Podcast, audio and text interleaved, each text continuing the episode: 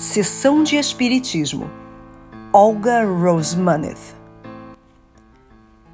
Enquanto o médium preparava o aposento para a sessão, a esposa o olhava com desprezo. Sinos e clarins, disse. Você zomba da majestade da morte. É detestável. E pareceu que as palavras de sua mulher não produziram no homem a menor emoção. É curioso que não lhe tenha a consciência despertado, senão depois que seu pai lhe deixou algum dinheiro.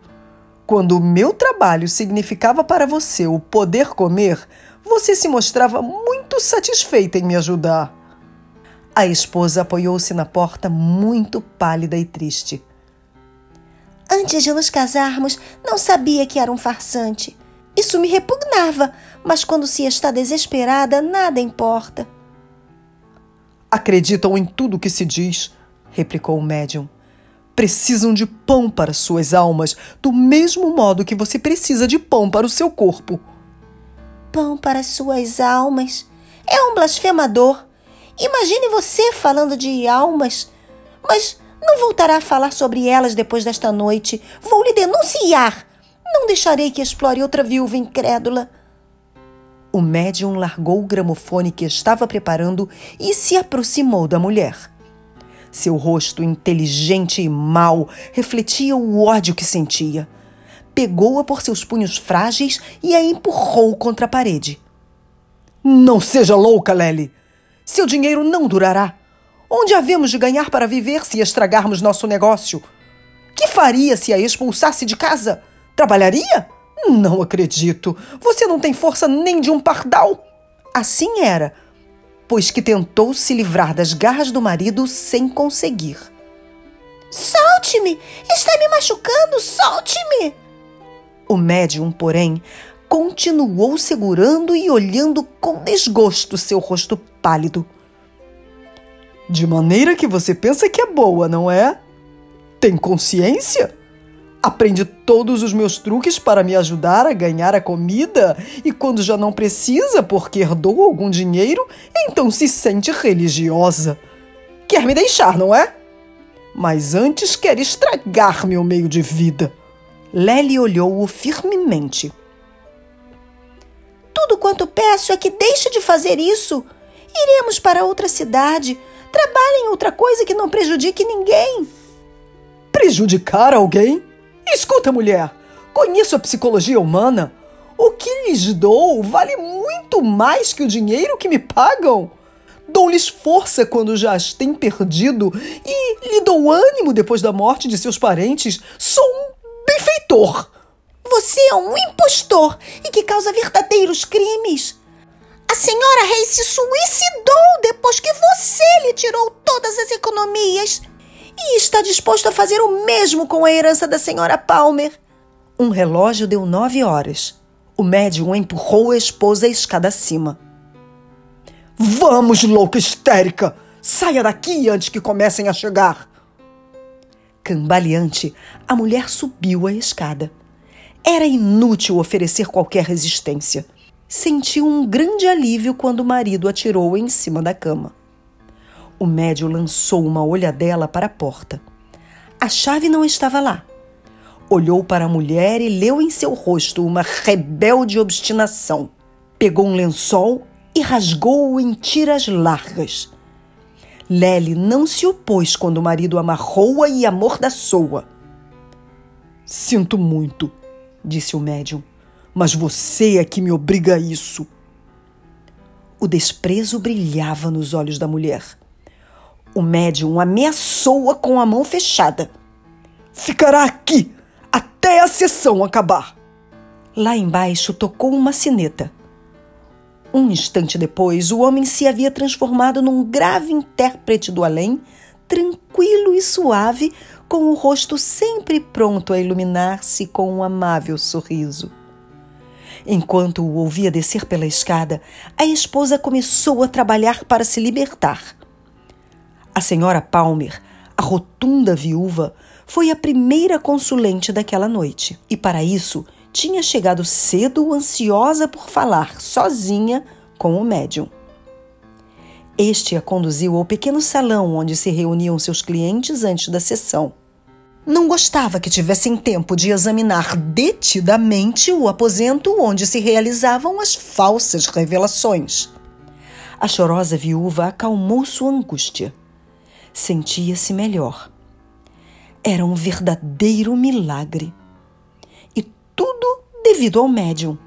Sorria alegremente enquanto lhe entregava uma avultada quantia numa carteirinha. O senhor tem me ajudado muito, explicou.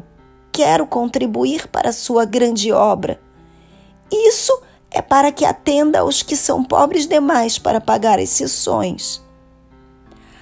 O médium aceitou solenemente o obsequio. A senhora é muito generosa, viúva Palmer. Tem um fundo especial para este fim. Olhe, aqui está. Levantou a tampa de uma antiga escrivaninha e apontou uma caixa na qual se via um letreiro: Fundo Especial. A viúva, com lágrimas nos olhos, viu como ele guardava o dinheiro dado, mas, ao mesmo tempo, um sorriso permanecia no seu rosto. Um pensamento açoitou seu cérebro como uma rajada dos primeiros ventos de novembro. Que farei quando o dinheiro acabar? Sentiu-se culpada enquanto o médium fechava a escrivaninha, mas o dinheiro era como cera nas mãos daquele bom homem que lhe transmitia suas altruísticas emoções. A sineta da porta soou novamente e, por fim, no recinto, se encontravam três homens e cinco mulheres. O médium os conduziu ao aposento onde deveria se realizar a revelação, um quarto iluminado por uma fraca luz vermelha indicou-lhes o lugar que deveriam ocupar e logo pôs a funcionar o gramofone. A corneta do aparelho estava coberta com panos e de lá vinha uma música suave e adormecedora. Naquele momento, os finos ouvidos do médium perceberam um leve ruído de luta no andar de cima. Grossas gotas de suor apareceram em sua testa e uma fria umidade estendeu-se pelas palmas de suas mãos. Devia subir para ver se Lely continuava presa? Mas claro que devia estar.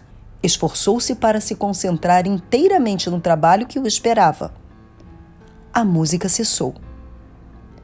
Apagou a luz vermelha e começou o trabalho de costume. Os sinos se fizeram ouvir. Um clarim fosforescente flutuou por cima de sua cabeça e emitiu uma nota débil. Compreendeu que os dois novatos, que a princípio se haviam mostrado céticos, estavam impressionados. Era curioso como percebia as ondas de credulidade que emanavam dos assistentes. Certamente tudo aquilo não passava de uma falsificação, mas tinha às vezes a estranha sensação de estar perto de realizar qualquer coisa de fato. Pensasse Lely dele o que pensasse, havia naquilo uma realidade qualquer. Sentiu um calafrio. Teria preferido que não houvesse nada se porventura entrasse alguma vez em contato com alguma coisa de fato, morreria de medo. Dominou seus pensamentos errantes. Recorria a toda a sua habilidade para imitar os diálogos do Sr. Palmer. Naquela noite, a viúva esperaria algo de muito especial. Vi o que você fez, Minnie, disse em surdina. Estou muito satisfeito e, sentindo uma rajada de ar frio, compreendeu que a porta secreta que estava por trás de si deveria ter sido aberta. Precisou de toda a sua força de vontade para não se mexer e revelar que não se afundara em transe hipnótico. Com o pé, calcou uma alavanca oculta embaixo do tapete e uma campainha tilintou num canto. Se não disser, eu digo, sussurrou-lhe a esposa ao ouvido. Deixe-me acabar isso e farei o que você quiser, replicou com uma voz apenas perceptível. Se não disser, eu digo, insistiu implacável a mulher. Estou disposta a tudo. Lely o tinha nas mãos. Fez uns ruídos como se tivesse saído do transe. Amigos, disse com voz fraca, alguma coisa esta noite perturba nossa sessão. Minha esposa está doente, precisa de mim. Sua necessidade me obriga a ir para junto dela. Ouviu-se o barulho de cadeiras arrastadas e dos assistentes invisíveis elevou-se um murmúrio de simpatia. Mas o truque falhou. Lely se pôs agilmente fora do alcance do homem antes que alguém pudesse se levantar e acender a luz. E sua voz veio lá das trevas, fraca, porém terrivelmente clara.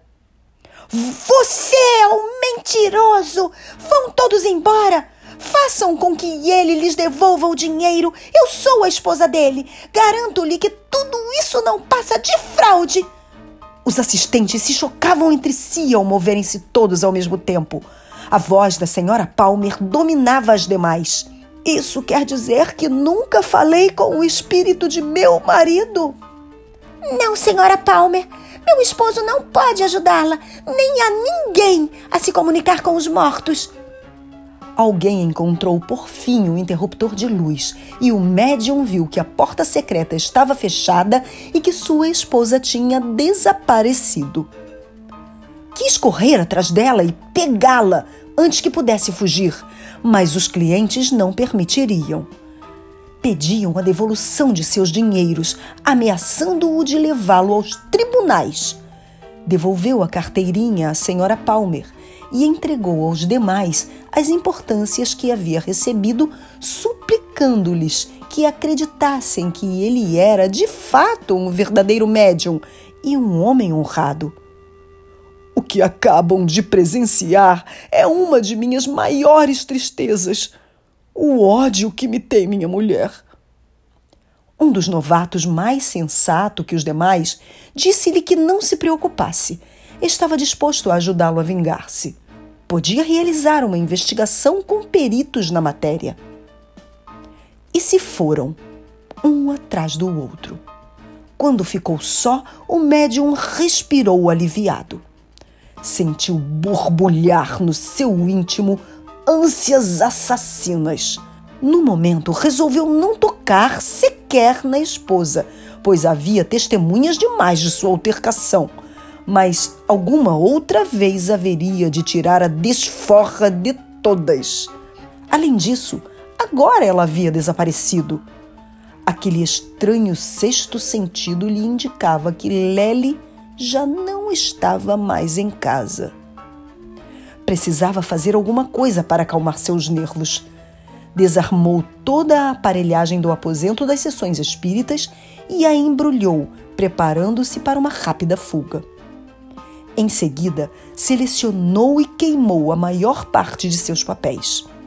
E enquanto fazia isso, o ódio circulava como veneno em suas veias. Há de me pagar!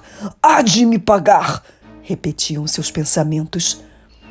Pelo amanhecer, subiu ao quarto de dormir. Ao abrir a porta, viu Lely.